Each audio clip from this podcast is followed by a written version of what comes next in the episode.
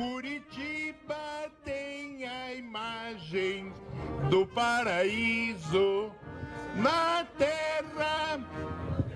Pam, pam, pam, pam, pa, pam, pa, pa, pa, pa, pam, pa, pam. Bom dia, gente! Estamos começando com o Fala Curitiba. Aqui é a mistura de conversa com cultura, entretenimento e o melhor. Tudo envolvendo a nossa querida capital, que é Curitiba.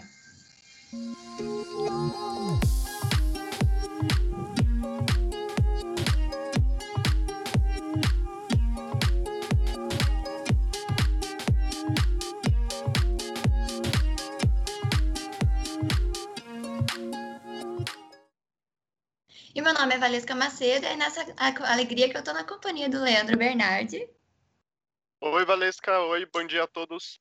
Luiz Felipe, Bom dia, pessoal. E no episódio de hoje ele se chama Podcast Investigativo. E é porque hoje nós vamos ter uma conversa bem legal com uma personalidade aqui de Curitiba que manja muito de jornalismo. E não é só isso, ela ganhou prêmios nacionais e internacionais, entre eles o Prêmio ESSO. É professora da Universidade Positivo de Jornalismo e atualmente é diretora da Associação Brasileira de Jornalismo Investigativo. E sem muito mistério, o nome dela é Kátia Brembati. E aí, Kátia, obrigada por aceitar nosso convite, tudo bem? Olá, pessoal. Muito legal falar sobre esse assunto que é tão importante para a sociedade, mesmo a sociedade muitas vezes não percebendo a importância desse assunto. Obrigada pelo espaço.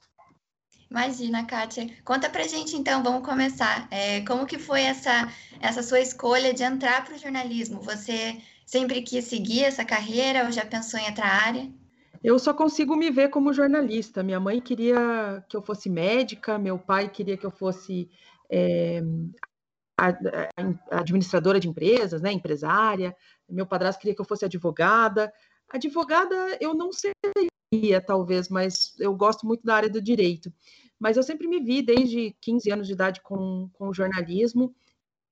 É, eu gosto de contar histórias, histórias das pessoas, eu gosto de fazer parte do dia a dia das pessoas, eu gosto de me, me sentir inserida na, na sociedade. Então, é, eu só consigo me ver como jornalista. Bom dia, Kátia. Bom dia a todos que acompanham o Fala Curitiba. O meu nome é Leandro Bernardi e eu queria saber quando você começou a se reconhecer como jornalista. É, depois que você se formou, como que foi essa transição de deixar de ser uma mera estagiária por aí para chegar em ambientes e se apresentar como a Kátia Brembati, jornalista? Legal isso, né? É, comigo aconteceu uma situação é, que no primeiro mês do curso é, eu me candidatei para para um projeto de extensão e eu fiz a minha primeira entrevista é, e era com um jornalista e ao final da entrevista ele falou assim ah gostei de você não quer trabalhar comigo? Então na verdade o que aconteceu comigo foi um pouquinho diferente do que acontece com a maior parte dos estudantes porque já desde o primeiro ano do primeiro mês do curso eu já comecei a fazer algumas coisas é, com uma cara mais profissional assim claro com o suporte de outros profissionais me ajudando né mas eu publiquei reportagens em jornal já no primeiro ano do curso, né? Então, é, tem essa questão né, de, de, você se apresentar, de você assumir os desafios e estar tá começando e, e, e, cometer alguns erros, mas ter alguém que te oriente, né? Te diga, ah, vai por aqui, vai por ali, né?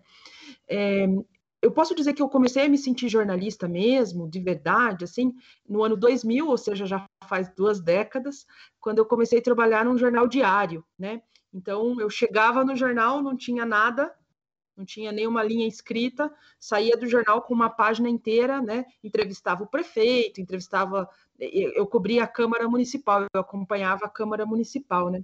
Como é que eu fui parar lá, né? Eu era do movimento estudantil e estavam precisando de alguém para cobrir férias e uma pediram indicação e uma das, das repórteres falou assim: ah, tem uma estudante de jornalismo que está na Câmara lá todo dia. Pelo menos ela sabe o nome dos, dos vereadores, faz, chama ela para um teste e tal, né? E foi assim que eu comecei. Então, é, eu comecei com essa, me senti jornalista, no, portanto, de verdade, assim, no ano 2000, e, e era muito engraçado porque até hoje a minha mãe, né, minha mãe não é jornalista, ela acha tudo muito legal, assim, né? Então ela contava para as vizinhas, né? Ai, minha filha entrevistou o prefeito hoje. Tipo, eu falava com o prefeito, tipo, quase todo dia, né? Porque era o meu tra trabalho. Mas ela achava isso muito legal e tal. Então, é, foi mais ou menos esse o meu início, assim. É, bom dia, Kátia. Bom dia para todo mundo que está ouvindo a gente. Kátia, eu queria te perguntar. É, eu acredito que você entrou para o jornalismo com um propósito, do mesmo jeito que todo mundo entra para qualquer profissão. Qual que era o seu maior propósito?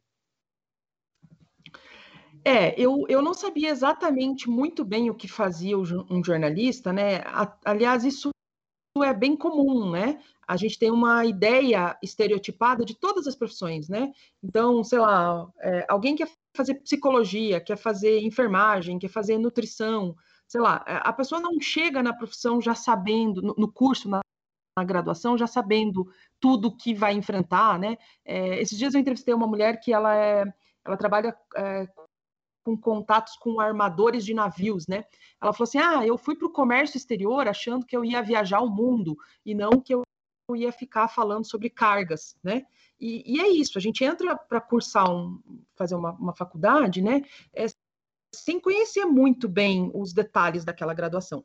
É, foi o que aconteceu comigo, assim. É, eu me lembro que eu queria fazer jornalismo porque eu gostava muito de escrever é, e, e, eu não era muito criativa, assim, né? Então eu falava que eu preferia escrever sobre, sobre questões da vida real, que eu não precisasse inventar nada, né?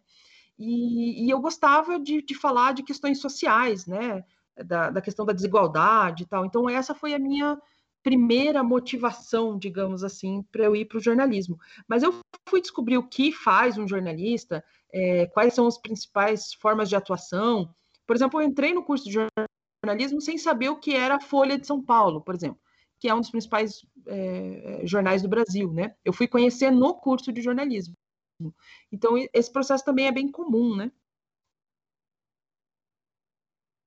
Kátia, eu queria. Você falou um pouquinho de como você começou, de como era, mas eu queria saber como que. Qual é o seu propósito hoje, assim?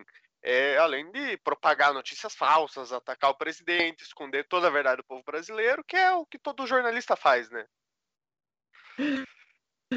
Pois é, né? É, a gente precisa ficar se justificando o tempo inteiro, né? Então, é, eu já passei por muitas situações como essa que você menciona, né? E eu é, ouço muito isso dos alunos, que os alunos são atacados no grupo da família, na festa do Natal, é, eu, até brinquei essa semana que é, quando eu entro num Uber, eu fico pensando se eu, quando a pessoa me pergunta o que, que, eu faço da vida, se eu respondo que eu sou jornalista, porque lá vem bomba, né?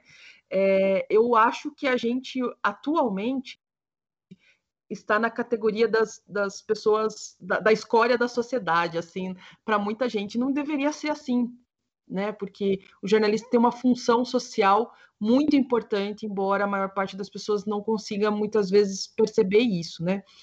É, então, o meu propósito não, não é difundir informações falsas, é, não é falar mal de ninguém. Eu não acordo de manhã e digo, hum, vou ferrar a vida de quem hoje, né?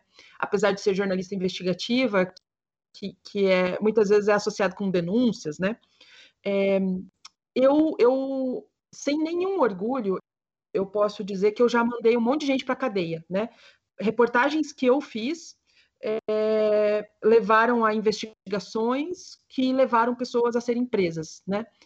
Mas não é isso que me motiva. Muito, muito mais, inclusive nos últimos anos, nos últimos, sei lá, cinco, seis anos, é, eu tenho me preocupado primeiro com a formação dos novos jornalistas, né? Tanto que sou professora da universidade, me preocupando com quais são os, os profissionais que vão entrar no mercado de trabalho daqui para frente, né? Qual a formação deles e me preocupando com um jornalismo mais construtivo, sabe?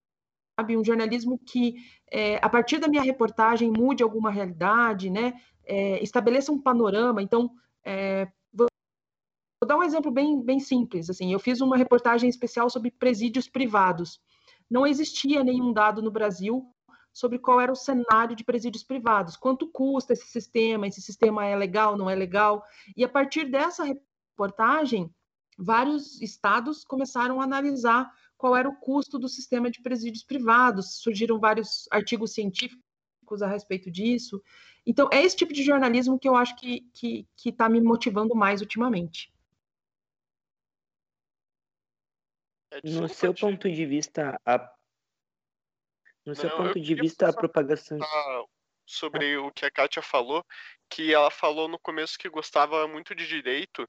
É, eu queria saber se ela se sente uma prestadora de serviços além da informação, quando você ajuda a resolver um, um crime assim, a, a prender alguém, a...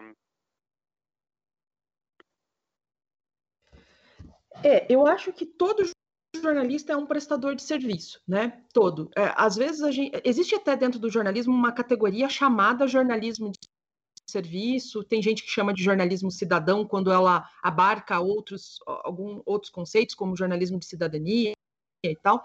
Mas o jornalismo de serviço é assim, por exemplo, ah, eu quero eu quero fazer, sei lá, eu tive um, um dano no meu carro, né? Bati o carro. É, quais tipos de novas tecnologias existem para que eu não precise gastar muito dinheiro com o meu carro. Ou eu quero ver um filme essa semana, o que está passando? É, qual, quais são as datas de vestibular? É, o jornalismo, na verdade, esse jornalismo de serviço, né, de preços das coisas, ah, eu quero, sei lá, comprar um presente de Dia dos Namorados, né, que acabou de passar aí, é, 15 sugestões e onde eu vou encontrar. Isso tudo também é, é jornalismo, né? É, porque é um, um, tipo de serviço para a população. Onde eu matriculo meu filho, qual unidade de saúde está vacinando o quê, é, né, é, tudo isso é, é, jornalismo de serviço. É, dentro do jornalismo é, voltado para o direito, assim, o que, que, eu percebi quando eu comecei a atuar nessa área, que foi, foi basicamente faz uns 12 anos, mais ou menos, é a história do juridiquês, né, que eram um, decisões é, é, matérias muito técnicas, muito difíceis de serem entendidas pela população, é, e eu pensei assim, não, peraí, eu posso contribuir com isso de várias formas. Eu posso, nesse sentido que você falou, Leandro, é, fazer uma denúncia que leve a polícia a investigar uma situação, o Ministério Público a investigar uma situação e leve a uma condenação, ou eu posso dar um serviço sobre cartório, por exemplo, sobre qual é qual o preço justo para eu pagar no cartório é, se eu vou fazer um determinado serviço lá no cartório, né? Então, eu acho que, inclusive, tem muito espaço para atuação nessa área voltada a, a, traduzir as demandas do dia a dia para o cidadão, sabe? Para a população. E, embora eu não seja operadora do direito, ainda não cursei o curso de direito, eu ainda é, penso nessa possibilidade de cursar o curso de direito, é, para entender um pouquinho mais esse mundo jurídico e dessa forma ajudar ainda mais as pessoas a entenderem os seus direitos, né? E no seu ponto de vista, a propagação de notícias falsas pode ser algo que vai continuar tendo força com o passar do tempo ou é um fenômeno que tende a ser superado? Então, esse, esse conteúdo de desinformação, né, a gente evita a, a, expressão notícia falsa ou fake news, embora as pessoas conheçam desse jeito, né? Porque se a notícia não pode ser falsa, se é falsa não pode ser notícia, né? A notícia é baseada num fato, um fato não, não, não pode ser falso, né? É, então a gente, a gente fala de estratégias de desinformação. É, desde, que, desde que o jornalismo é jornalismo, desde que a informação circula entre as pessoas, existem boatos, mentiras, né? E existem pessoas que plantam conteúdos, né? Inventam é, informações equivocadas de propósito, né? Desinformação numa linha geral, assim, é isso, é você é, ou distorcer uma informação que é verdadeira para levar uma interpretação equivocada, ou é você criar um fato que não existe, é, ou seja, portanto, não é um fato, né? É, criar um conteúdo é, para enganar alguém, né? É, com a tecnologia, com as redes sociais, com o WhatsApp, né? Isso ficou muito mais, muito mais exacerbado e, e também muito mais visível. Mas é importante que se diga que já existia antes das redes sociais, né? Só que o modelo era diferente, o formato era diferente, né?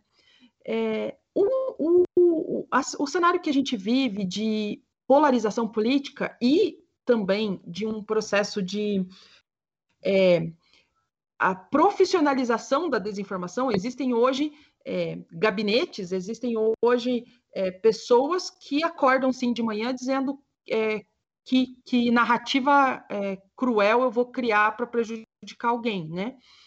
É, com esse processo de desinformação, a gente tem até algumas estratégias para tentar conter isso, vamos chamar aí de vacinas, como agências de checagem, né? A Abrage, que eu faço parte, tem o Comprova, por exemplo, que é um, uma coalizão que busca é, desfazer é, narrativas de desinformação, né?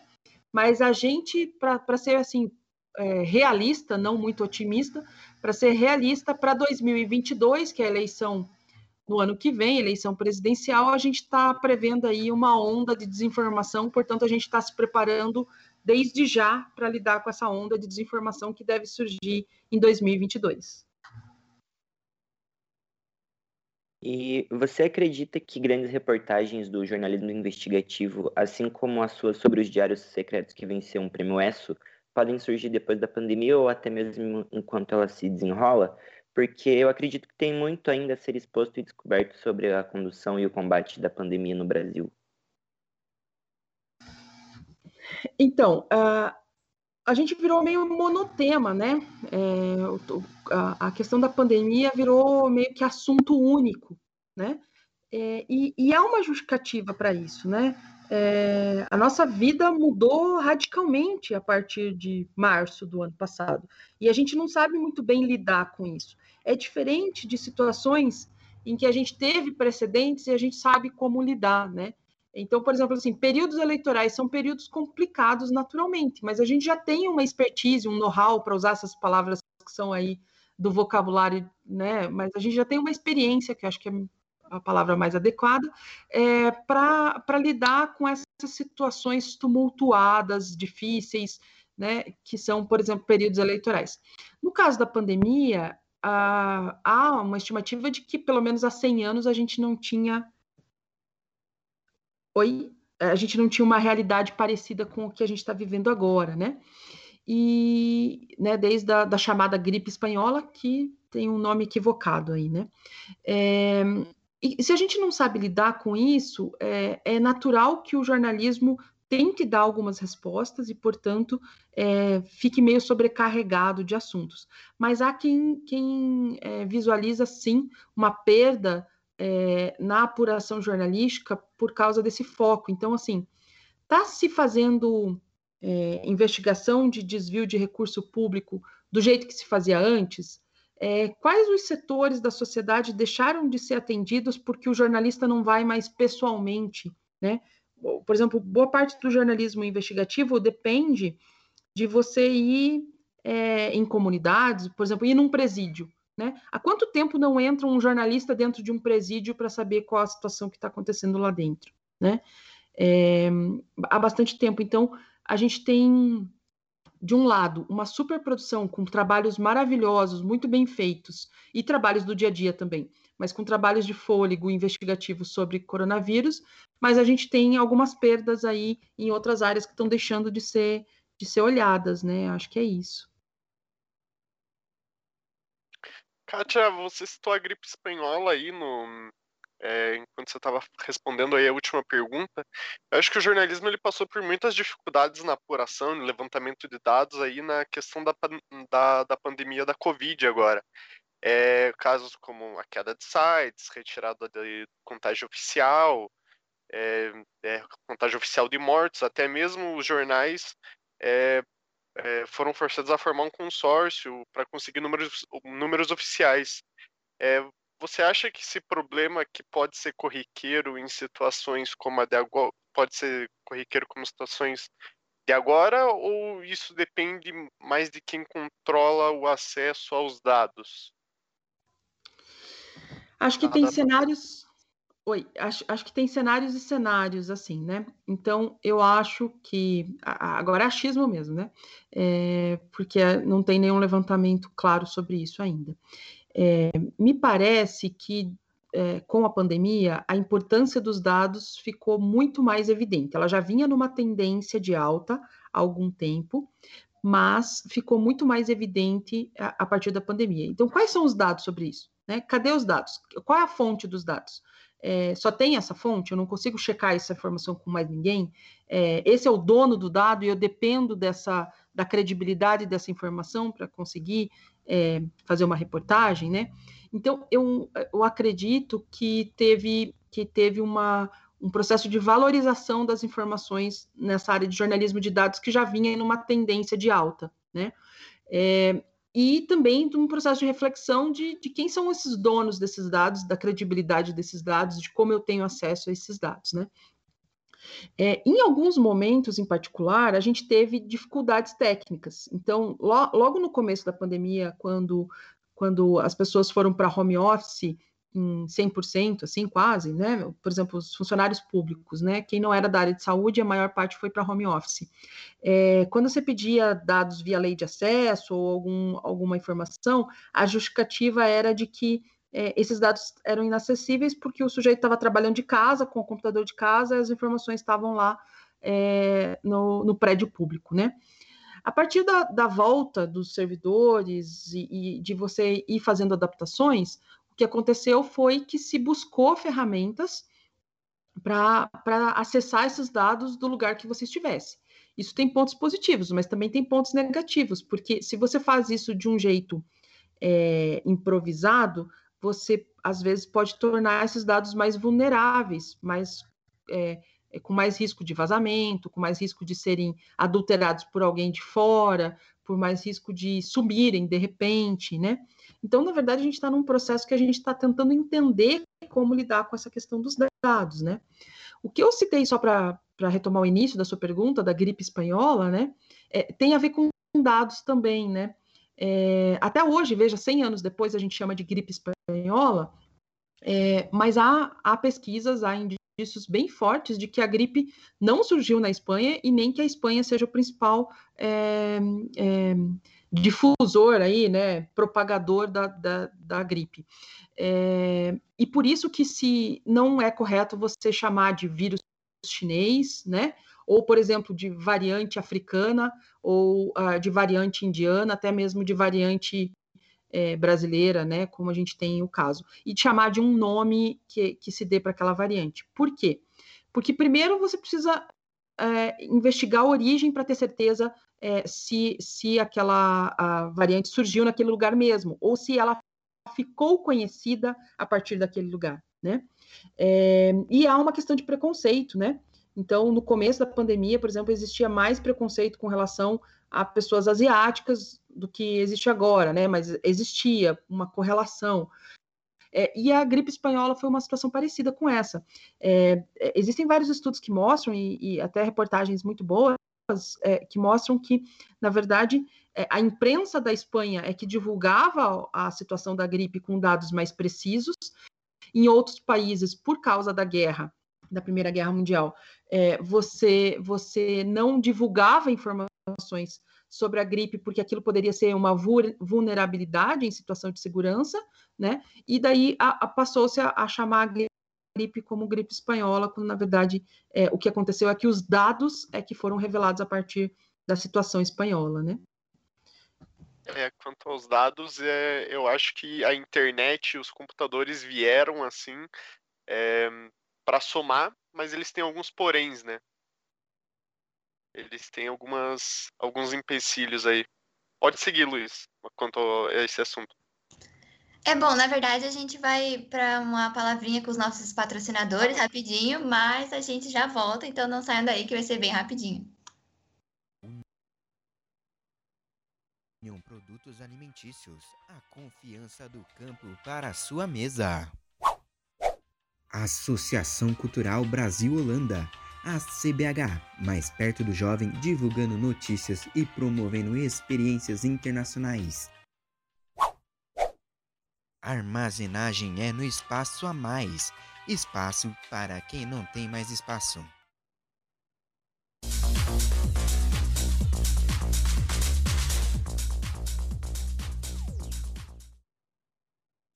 E a gente já voltou com Fala Curitiba, viu só como foi rapidinho? Então, eu estou aqui com o Leandro e o Luiz e a gente está na presença da Kátia Brambate para conversar com a gente.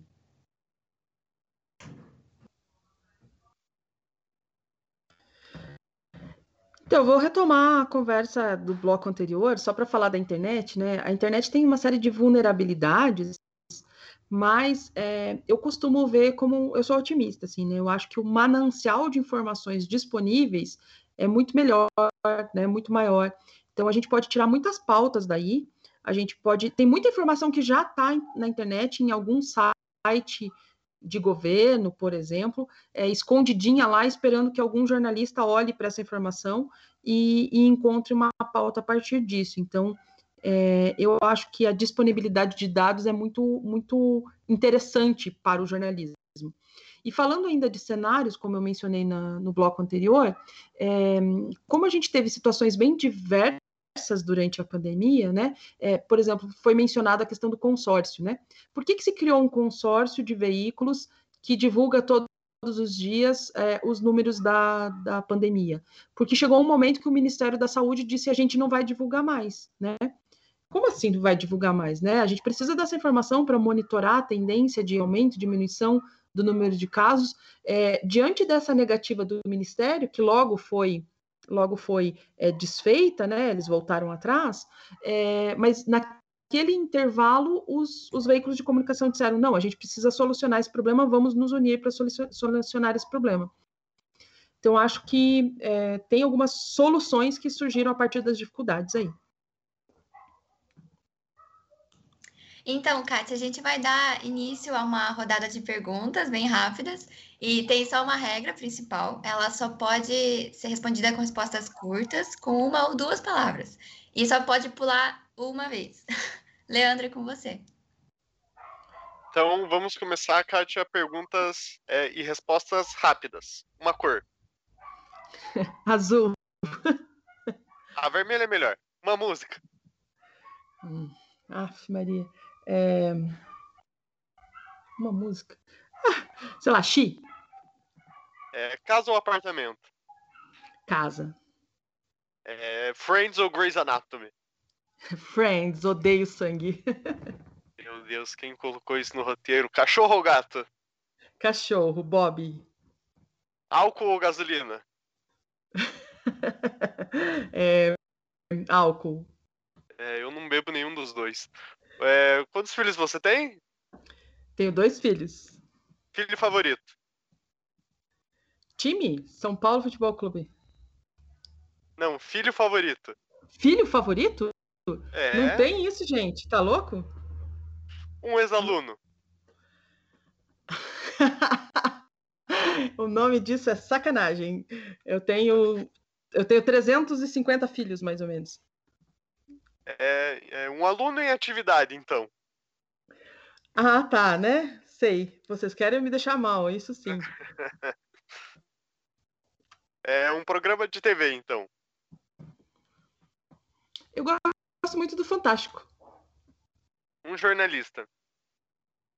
É, José Carlos Fernandes. Agora atenção nessa. Mário Sérgio Cortella, Luiz Felipe Pondé ou Leandro Carnal? Leandro Carnal. Aí sim, Leandro.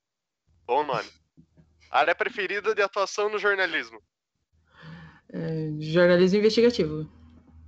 Uma qualidade sua. É, eu sou chata, eu acho que chata, chata é uma qualidade. um defeito. Eu sou chata. Mais um defeito.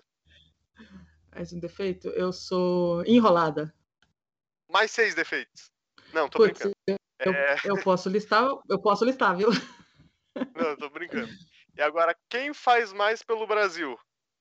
a diretora da Abrage ou quem dirige a República?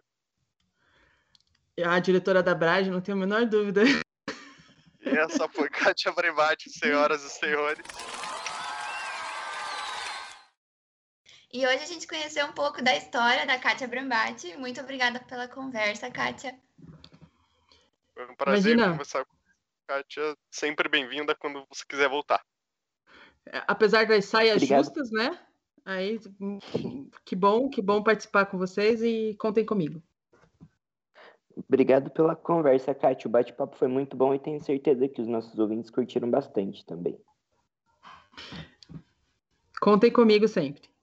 Então a gente fica por aqui, pessoal. Não se esqueçam de dar uma olhada nas nossas redes sociais, se inscrevam no canal da Rádio Teia, dá o joinha aí e até a próxima. So